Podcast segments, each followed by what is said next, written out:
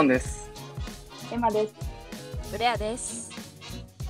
今回は去年の4月に出演されてたプレイヤーさんの、えー、再登場です。えっと今回は MBA、えー今回は MBA 留学についてお話しいただきます。えっと前回は、えっと、オーストラリアのワーキングホリデーについてだったんですけども、今回は MBA ということで、なんかそもそも MBA って何ですか、MBA って何ですか？えっ、と、マスター・オブ・ビジネス・アドミスアドミニストレーションの略で、まあ、日本語だと、まあ、経営学の修士号のことを指しまして、なんか勉強する内容としては、まあ、事業戦略とかマネジメント、あとはなんか財務とかマーケティングみたいな感じで、なんかそのビジネスに必要な学問をまあ幅広く学べる、まあ、学位みたいな感じです。他の修士と違うところとかってあるんですか、他の修士と違うところで言うと、なんかわかんない。私他の修士取ったことないからイメージでしかないけど、なんかまあ座って本当にやる、まあ、座学みたいな感じというよりは、なんか企業とコラボレーションしてやるプロジェクトとか、なんか、あのー新規の事業提案みたいなのを、まあ、企業にしたりっていうところを、なんかその実際のビジネスの場っていうのを、その経験しながら、学問を、まあ、こう体系的に学んでいくみたいなところが結構他の修士号とはちょっと違うところなのかなと思ってます。なるほどなん。か最初の方からインインターンシップとかするもんね。始そうまってすぐ。そうそう。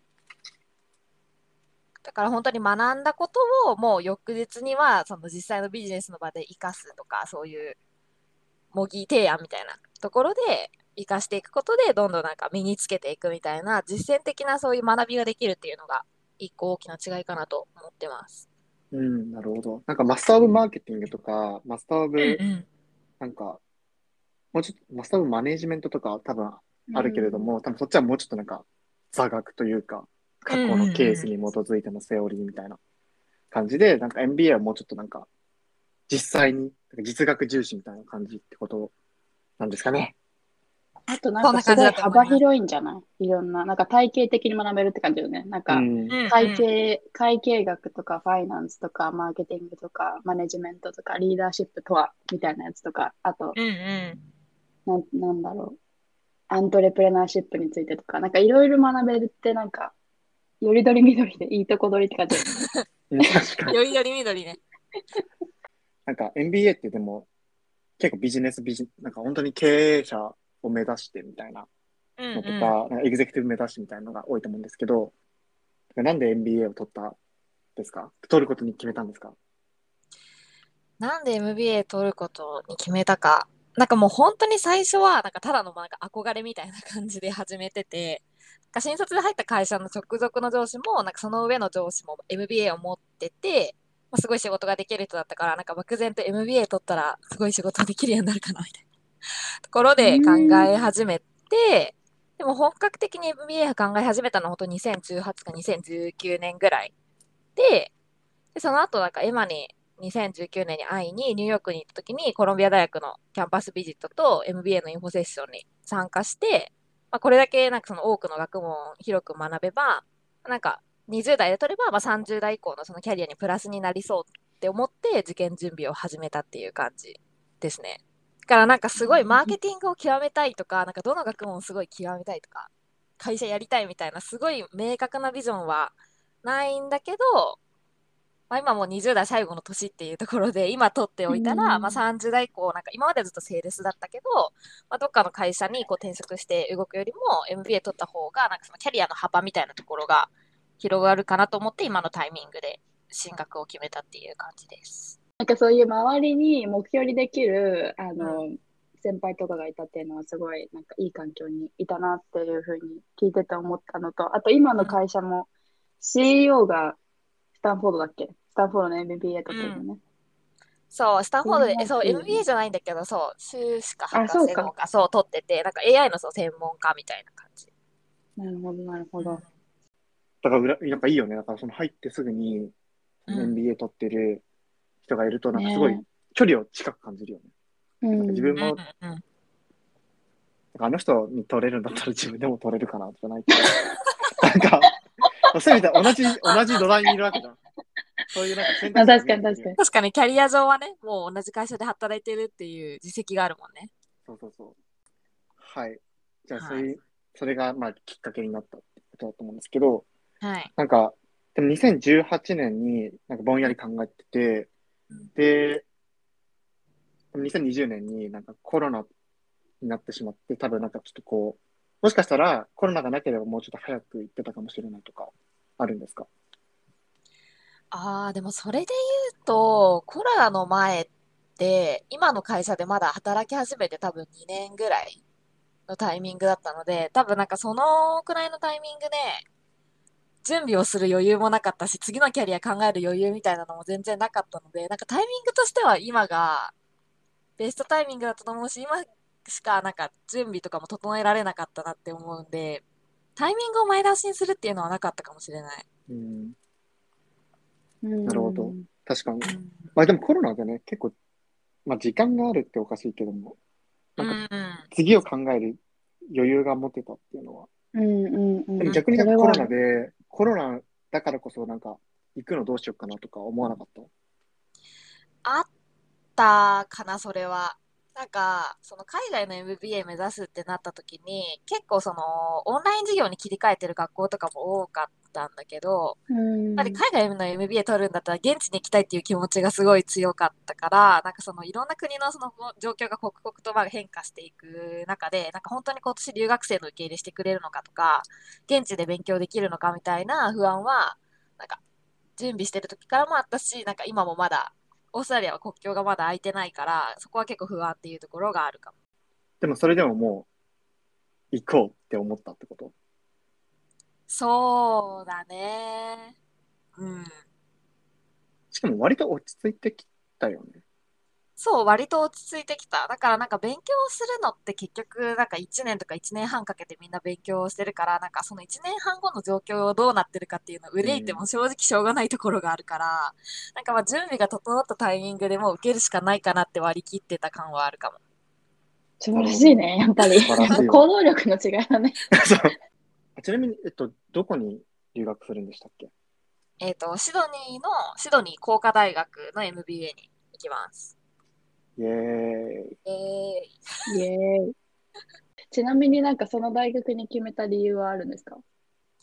その大学に決めた理由は、なんかまあ、オーストラリアにするって決ま、決めてからは、なんかその、シドニー工科大学って本当にそのシドニー中心地にあるから、そのビジネスディストリクトとかにもすごい近いし、実際にその企業で働いている人たちとのそのコミュニケーションが取りやすいから、まあ、そのなんか哲学的なそういう学びは深めやすいかなって思ったのが理由で、最後、そのシドニー工科大学に決めたんだけど、なんかそもそも海外 MBA 考えたときは、なんかアメリカとかヨーロッパとか、もうアフリカとか、もう本当に全然国絞ってなくて。そう。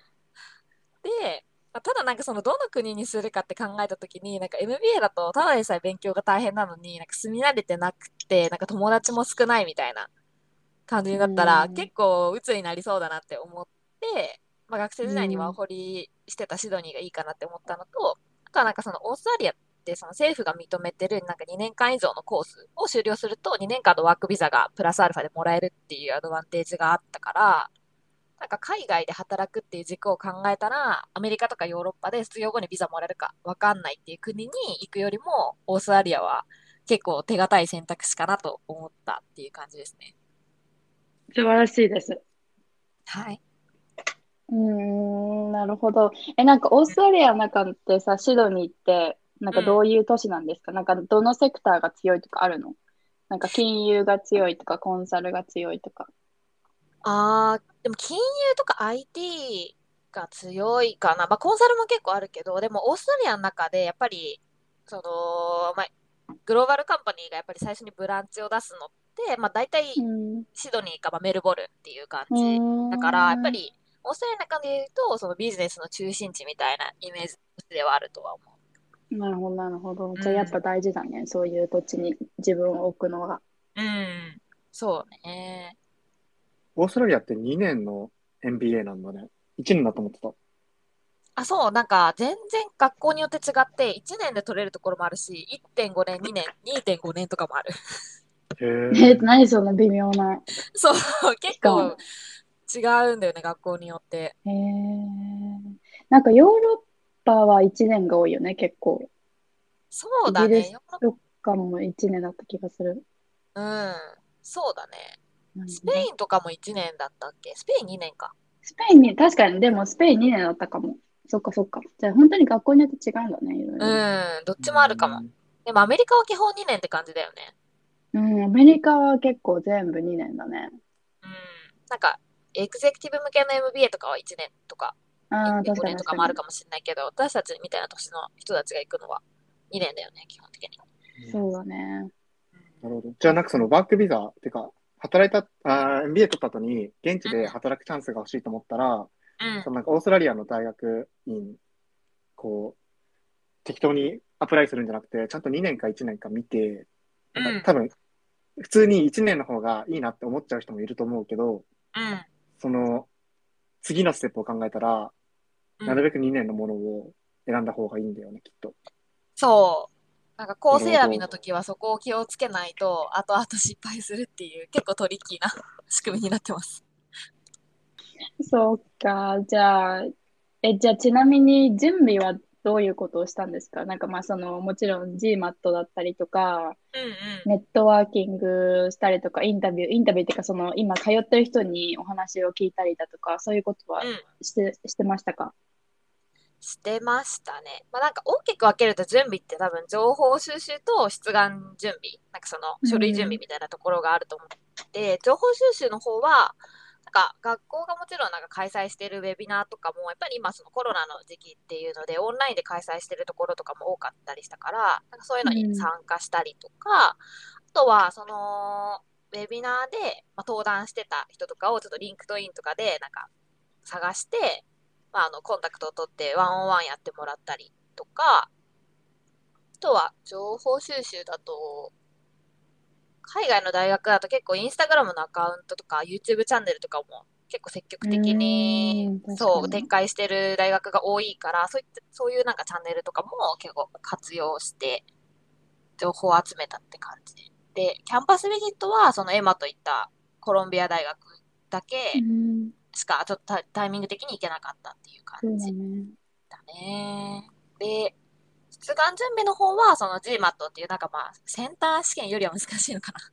だけど、なんかその数学とか、まあ論理的思考とかをなんか問うようなその英語の試験と、あとはその、まあ、海外の在住経験とかがなければ、TOEFL、IELTS の、まあ、その足切りみたいなのがあったから、それを受けて、実際に出願書類として出したのは、私の大学はあと、アプリケーションフォームと成績証明書と、えー CV だけで終わったんだけど、他の大学だと、まあ、推薦状とかも追加で必要な大学が多いんじゃないかなと思います。なんか IELTS とかすごいさ、毎月、毎月点数上げてたよね。あげてさ、もうなんか英語を早く終わらせたくって、とにかく。すごい。なんかすごい頻度で受けてた気がする。そう、え去年の多分12月ぐらいになんか力試しみたいな感じで全然勉強せずに受けて、うん。で、その後多分、2月、3月受けて、6月で最後取れたって感じかな。あ、うんジェマとはそう、勉強はしてて、そう、エマとも一緒にね、勉強してたけど、うん。うんなんか結局、オーストラリアの大学は、なんかジマと不要のところとかも結構多くって、私の大学は不要だったから、もう最終的には勉強してたけど受けずに終わっちゃったって感じだった。結局、成績と CV と、うん。あとエッセイも必要？そんなことない？エッセイも、あ、そうだね、エッセイも、あのー必要な学校もある。私のところは書かなかったけど。おー、そうなんだ。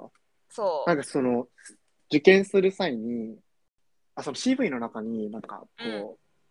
多分普通に転職と一緒で、なんかどこを強調するかとか、どこ持っていくかみたいなのがあると思うんだけど、なんかそういうのってなんか戦略みたいなの立てた？あー。なんか、そう、それこそそのエッセイ私のところ必要なかったから、結構その CV に関しては、なんかコンサルタントをつけて何回もなんか遂行とかしてもらってて、なんかその中でアピールした方がいいって言われたのは、なんかその、セールスとしての、なんかそのインディビジュアルな、なんかその成績よりも、まあ、チームとか会社に、まあ、どう貢献したかとか、どう人た、人をこう巻き込んできたか、みたいなところをやっぱりアピールした方が、なんかそのコラボレーティブなカルチャーを求める、やっぱり大学が多い中では、やっぱりニーズがあるっていうふうに言われてたから、なんかそういう書き方を結構してたかも。あとは、ああ、確かに。そう。で、なんかあとはその成績のところもやっぱり必要だったりはするから、なんかその全体のレベルに対してどれぐらいの貢献をしましたみたいな感じで、ちゃんとその数値的根拠というか、まあ、実際の数値とかをなんか入れ込みながら、割と詳しく書いてアピールしたっていう感じかな。んか逆に私の大学だともうその CV ぐらいしか自分のなんかやってきたこととかバックグラウンドをそのアピールできる場がなかったから、そこには結構力を入れるようにしました。となんかおアラムナイ訪問とかをこうした時に言われたのはなんかその MBA ってどんどん卒業生が、まあ、増えていってその人たちがなんかいかにこう社会で貢献するかみたいなところとかも問われたりするから、まあ、卒業後のビジョンがこう想像できるような、まあ、CV とかエッセイの内容にしたりとか、うん。あとはそのアラムナイが実際の現役の学生に対していろいろこうセッションしたりとか授業したりみたいなことも今後はあり得るからそのアラムナイのまあコミュニティの一員として学生とか大学に対してどういう貢献をできるかみたいなポイントが想像できるようななんかその社会活動とかその学校い学校じゃないや仕事以外でもやってることをもうなんかアピールポイントとして入れられるなら入れた方がいいみたいなアドバイスは受けたりしてたかも。課外活動めっちゃ強いもんね、プレイヤーね、そう思った。テラクエそうそう活動やばいな課外活。動も結構大事だった。だから、結構みんなボランティアとか、自分がやってる趣味とか、のことをみんなちゃんと結構書いてる印象があったかも。いろんな人のやつ見せてもらって。でも CV からさ、将来像、エッセイがあったら書けるじゃん。なんか将来こうなりたいです。だから、で、今までこうやってやってきました。で、MBA を使ってこうなりますみたいな。うん。でも CV で伝えると超難しくない？難しいね。だからなんかまあ私たちだと社会人の経歴ってまあご多くても5年とか6年ぐらいしかないから、なんかその中でいかにその幅広い、なんだろう、役職とか、そのプロジェクトにまあ関わってきたみたいな、そのなんか幅の広さを見せるみたいなのは結構大事なのかなと思った。確かに。ちなみにコンサルタントはすごい良かった？コンサルタントすごい良かった。なんか私オーストラリア人の人にして、しかもたまたまその同じシドニー工科大学出身の人だったから、大学のカルチャーとかもすごい理解してる人で、うん、良かったかも。えー、どうやって見つけたの？コンサルタントは、なんかその、GMAT の勉強をしてるときに塾に通ってたんだけど、そこの塾で一緒だった、その同じ、まあ、受験生というか、まあ、あの勉強仲間の人に紹介してもらって、つなげてもらったっていう感じ。おー、すごい。てかなんかそう、すごいよね、そこら辺がさっきから。なんかそのウェビナーのに登壇した人に LinkedIn で reach out して one-on-one するとか、うん。なんか、そうやってコンサルタント見つけてくるとか、なんかそういうのは。なんかあんまりかん考えないというか、留学前も、なんか俺エージェンシーに丸投げしちゃって、あの英語ができなかったから、うんうん。それで多分60万円ぐらい払ってんのね。えー、今今考えると普通に英語ができる人にやれば、うん多分10万円ぐらいでやってくれたはずなのに、なんか、そうそういうことやっちゃったから、なんか今プレイヤーの話を聞いて、うん。なんかちゃんとそうやって、やった方がいいなって改めて思ったってだけかな。ですね。はい。で、多分、なんかうん MBA 留学で一番、あの、気になるところって、その、まあ、準備もそうなんですけど、きっと、まあ、お高いんでしょっていうところで、資金調達がすごい、これでもごめん、エンマから言ってもらってもいい？あ、そうそう。俺から、なんか俺が聞くのも変な感じがする。これ今の質そうそう。え、なんかまあ、資金調達について、なんかちょっと情報をシェア、シェア、なんかこれからの人のために、なんかシェアしてほしいなって思ったんだけど、そもそもい、いくら必要なのか、あの、学費と、あとはどうやって資金を集めてかっていうところについて聞きたいです。はい。金は、多分なんか本当その学校を1年生を選ぶか2年生を選ぶかっていうところと、あとまあその生活費とか考えるとどの国選ぶかみたいなところで多分全然違うと思うんだけど、私の場合はそのオーストラリアのシドニー工科大学のま2年生のところに行くっていうので、コストとしては学費は多分2年間で800万弱ぐらい。で、生活費が、まあ、24ヶ月だから、まあ、1ヶ月にまあ15万とかかかるって考えると、まあ、大体300万から400万ぐらい。で、トータル1100から1200万ぐらいが2年間のコストになるかなっていう感じ。なるほど。結構だからお高いよね、私たちの世代にしたら。まあね。そう そうですね。どういうふうに、その資金調達についてはアプローチしたんですか？資金調達のアプローチは、えっ、と、なんかオーストラリアだと結構その、その奨学金応募するってなると、多分、私その8月に応募したんだけど、その前の春ぐらいのタイミングで、もろもろその国内の奨学金応募しておかないと、タイミング的な問題もあるんだけど、なんか国内の奨学金が応募できなくて。だから最終的には、もう自分の貯金とローンと、あとは学校の奨学金と、日本学生支援機構の奨学金が、まあ、ほぼほぼ大半で、あとなんかバッファーで現地でインターンとバイトをしてどうにかしようかなっていう感じで資金ました。なるほど、なるほど。それでなんかローン組むときにちょっとなんか、うん。なんか大変、大変っていうかトリッキーだったみたいなことをちょっと小耳に挟んだんだけど、それについてちょっと詳しくお願いします。あ、そうね、ローンは、なんかローン、私、普通のもう本当に一般のローンに最終的にしちゃったんだけど、なんかその、ほん一般のローンとまあ教育ローンみたいなところでいくと、なんかその、なんていうんだっけ、利子？利率？うん。がなんか結構違ってて、なんかその教育ローンだと、まあ、1 1.5%からまあ2%ぐらいで教育、まあ、契約できるところが多いのに対して、一般のローンだと多分3%からまあ5%とかかかるところが多いっていうところで、本当は多分教育ローンにできたらいいんだけど、教育ローンって、なんかその、どの学校に進学するためにお金が必要ですっていうのを、その、ローンの申請の時に出さなくちゃいけない。で、うん。かつその、ローンの契約者になる人がずっとまあその働き続けているっていう前提。で、お金をちゃんと返せますっていうのが、日本だとまあ証明ができないと契約できないっていう形態になってるから、その学生本人が教育ローンのあの契約者になるっていうのができないんだよね、基本的には。へ意味なくない？いそれ。いや、そう。だからえ、それでそ、の親じゃないといけないの？親族じゃないといけないの？そう、親とか親族とか、まあ何等身以内みたいな多分決まってるんだけど、はいはい。そう。に、そうだ、誰かにやってもらわなくちゃいけない。かつ、その固定収入がある人にやってもらわなくちゃいけないってなると、え、なんか、え兄弟そしたらじゃあいない人はもう親しかいないのかとか、親とかもなんかうん私たちの世代だともうさ、結構定年に近いから、うんなんかその、契約者になれる人も、なんか、あと、まあ、向こう何年は働けるとか、何歳以下みたいなそう制約とかもあったりするから、そうなると結構多分親も年によっては結構厳しくなってくると思うんだよね。そうなの？そう。で、なんか70私までとか？え、そうそうそうそうそう。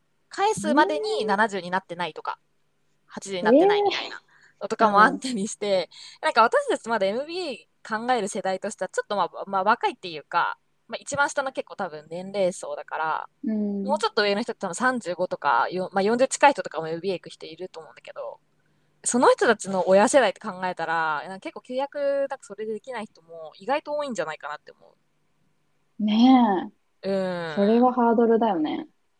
そうそう。えーしかも結構利率違うしね。自そう、分でや全るパターン然違うじゃん。そう。え、1 1.5%で契約するのと5%って全然トータル返す金額違うから。違うよね。そうそうそえー、でもじゃあ、教育ローン使える人って、本当になんか親がわ若くてというか、あの、定う年定年じゃないわ契約ちゃんとできる条件で、みたいできる人か、まあ、配偶者あ、そうだね。配偶者に頼むのもありだね。頼むとか、まあ、あと、まあ、兄弟で、まあ、いればっていう感じってことだよね。でもそれすごい、なんか、結心理構ハードそう。でもなんかやっぱり周りのそのヨーロッパに留学した人とかアメリカに留学した人にも結構そのアラムナイ訪問の時にその資金調達のこと聞いたけどローンはやっぱり国内で締結するんだったらもう誰か兄弟とかにもう泣く泣くお願いしたみたいな人が多かったかもやっぱり。うん。へえ、そうなるなんだ。ほどね。じゃあ、そういう場合は、もう国内で組むには、一うん般しかないっていうこと、一般しか多分基本はないのと、あとはその、そうだね。ローンだったらそう。奨学金は普通にどこでも応募できるから、奨学金あと応募するかっていう感じで、あとなんか私が探してた感じだとなんかプロディジーファイナンスっていう、どこの会社なんだろうこれ。アメリカの会社かななんかその留学生に対してもなんかそのローンを貸しますよみたいなインスティテューションがあって、うん。そこだと、その対象の大学は絞られるんだけど、結構アメリカとかヨーロッパのか学校は網羅してるから、そこの学生、MBA の学生に対しては、留学生に対しても貸しますよっていう決まりになってたから、それはいいね。そうそうそ確かになんかアメリカの大学のセミナーとか聞いてると、国内で、アメリカ国内で、あの、ローンを借りられますよって言ってる大学は結構多いかも。う。あ、留そうだよね。そう。なんか他のうん国の方がそもそも多分、その MBA の留学生に対して貸してくれるところが多いし、うんなんかその、在学中返さずに、卒業してから返すのでいいですよっていうところが多い気がする。その仕組みが結構日本は、そう、あんまり良くないんじゃないかなと思うんだよね。確かに確かに。しかもなんか日本で奨学金取るの超む難しいっていうか、なんか大変なんかそう、人1名とかじゃない？そう、めっちゃハードル高い。なんかいろんな種類あるんだけど、結構アプリケーションとかも毎回推薦状必要だったりとかして、へー結構重いし、そうそう。そっか、日本はそういうところに投資していかないとダメだね。そう、そこの投資は欲しいなって思うね。そしたらもっと海外行く人ね。うん、お願いします。うん。そしたらもっとね、海外の大学院とか行く人全然増えそうな気がするけどね。そうなんだよね。だってお金が一番のハードルだもんね。なんかどれだけいい GMAT スコアを持っててもさ、そこでなんか工面できないといけないわけじゃん。うん。でそこをもうちょっとなんか国がね、そういう優秀な人材に投資してあげるのってすごい重要だと思うんだけど。うん。聞いてますか？岸田さん。えっと、お願いします。なるほどね。そう。なるほどまあでもなんかそのお金を借りてうん MBA 留学すること自体についてはブレアはどういうふうに思ってる、なんか、なんかその ROI じゃない、ROI じゃないけど、なんかうん。リターンがちゃんと返ってくるっていうふうにジャッジして、うん。今回決めたっていうことなんでしょうか？そうだね、結論は。なんか、まあ、その、まあ、私の前ってその、まあ、トータルでも1100から1200って考えて、まあ、その一部だけローンとか、奨学金って考えたら、なんか普通にその卒業後働き始めたら多分、なんかローンは自体は多分その10年、15年みたいな形で一応形式的には組んでるけど、多分なんか5年もせずに普通に返せる金額だと思うんで、正直。うん。そう。だから別になんかコストは最終全然取り戻せるし、まあ、そこで作ったネットワークとか、まあ、その学んだ知識とかを考えたら、まあ、今よりも多分、より上のポジションとか、まあ、うん。練習とかも取りに行けるって考えれば、ROI でなんかマイナスになるって、なんかどういう計算したらなるのって感じ。はは、強っ。そう。挑戦的。素晴らしいです。なんかこの前ニューヨークタイムズで記事出てたけど、うん。なんか半分ぐらいの人はもうその卒業した年に全額返せちゃうらしい。えー、そうだよね、でも。そう。MBA やった人はね、アメリカで。うん。だから、ね、なんか、そういうのをもももっとなんかいろんな人に知ってもらいたいなと思って。ねだからまあ、もし天秤にかけるとしたら、その MBA に2年投資するのと、他のその会社とかで働く2年っていうのをうん天秤にかけたときに、本当に MBA の方が価値あるかうん。は、確かにまあ、私たちも20代とか30代でいい年だから考えた方がいいと思うけど、なんか論点はそこぐらいな気がする。そうよね。うん。本当に必要かどうか。いや素晴らしいわ。確かにその通りだね。うん。うん。はい。はい。えちなみになんかさ、まあ多分これでそろそろ終わりにすると思うんだけど、うん。あの、インターン先はどういうところを考えてるんですか？インターン先はでも入学してすぐに探そうと思ってるのは、なんかいきなり、まあ、国も変わってるから、業種とかを変えるのは厳しいかなと思ってて、まあ、IT 系のバックグラウンドとか、私は IT 系でインターンをできればいいかなと思ってます。うん。うんえーいつインターンのインあのインタビューとか始まるんですか？1月かな。でもなんか今結構もう探し始めてて、どのあたり応募しようかは考えてるから、スタートできるそのタイあ、じゃあこっちで受けるってこで。うんうんうん。行く前から受けようかなと思ってる。とわー、すごい。わわー。ええちなみにお金もらえんの？そのインターンって。インターンは、そう会社によるけど、もらえるところも結構多いかも。オーストラリアは。最高ですね。そうそう。で、そそれこで、めっちゃいいね。うん。そう、あと、アルバイトもできるから、オーストラリアは。学生ビザでも。えー何すんのアルバイト。もうなんかやりたいこととかあんの？え、でも本当どうしようかなって感じ、バイトは。なんか、飲食店で働いたりとかしてもいいけど、まあそれワーホリの時にやってたし、なんか、インターンだけで生活費工面できるんだったらインターンできればやりたいなって感じ、バイトよりも。うん、まあ確かに確かに。うん。なんかあれ、書道を教えたりとかすればいいじゃん。え、そう、なんか最近みそれみんなに言われる、なんか副業で書道をやったらいいじゃんみたいな。うん。え、絶対流行るよ。カリグラフィー。確かに。そう。えでもそういうのもいいかも、だから。ね、うん土日とかね。ね、なんか教える系が良さそうん。確かに。う。ええー、ーそれってすごいアドバンテージじゃない？その、ごめん、あの、有給のアルバイトとかインターンができるっていうのは、確かにアメリカって学生ビザができないんだっけ？多分ね、キャンパス、へ on-campus の job だけ？多分。あ、ああ、そうなんだ。え、でもそれすごい限られてるね。うん、その留学生だと、ね。TA みたいな。うん。あそう、TA とか、うん。あと、なんか、IT 得意な人は IT サポートとか、あと、 international office の、なんか、 admin やったりとか。うんめっちゃ倍率高そう、そのバイト。うん。ねみんななんかバイトしたがるじゃん。え、ねえ。俺の大学の時は、そうでも、なんか、勉強が忙しすぎて、みんななんか、もうそこはいいや、みたいな人が多かったかな。ああ、そうなんだ。そうそうでもなんかね、MBA だと結構みんな自分のお金で来る人多いと思うから、うんうんそういうそうだよね。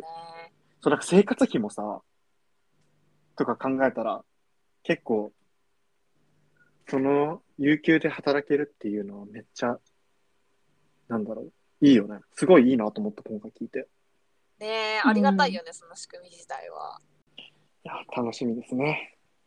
楽しみです、ね。将来が楽しみだよ、も あのここれ MBA やってる時も追うポッドキャストなので、おお、また、1年終わってもう一回、そうね。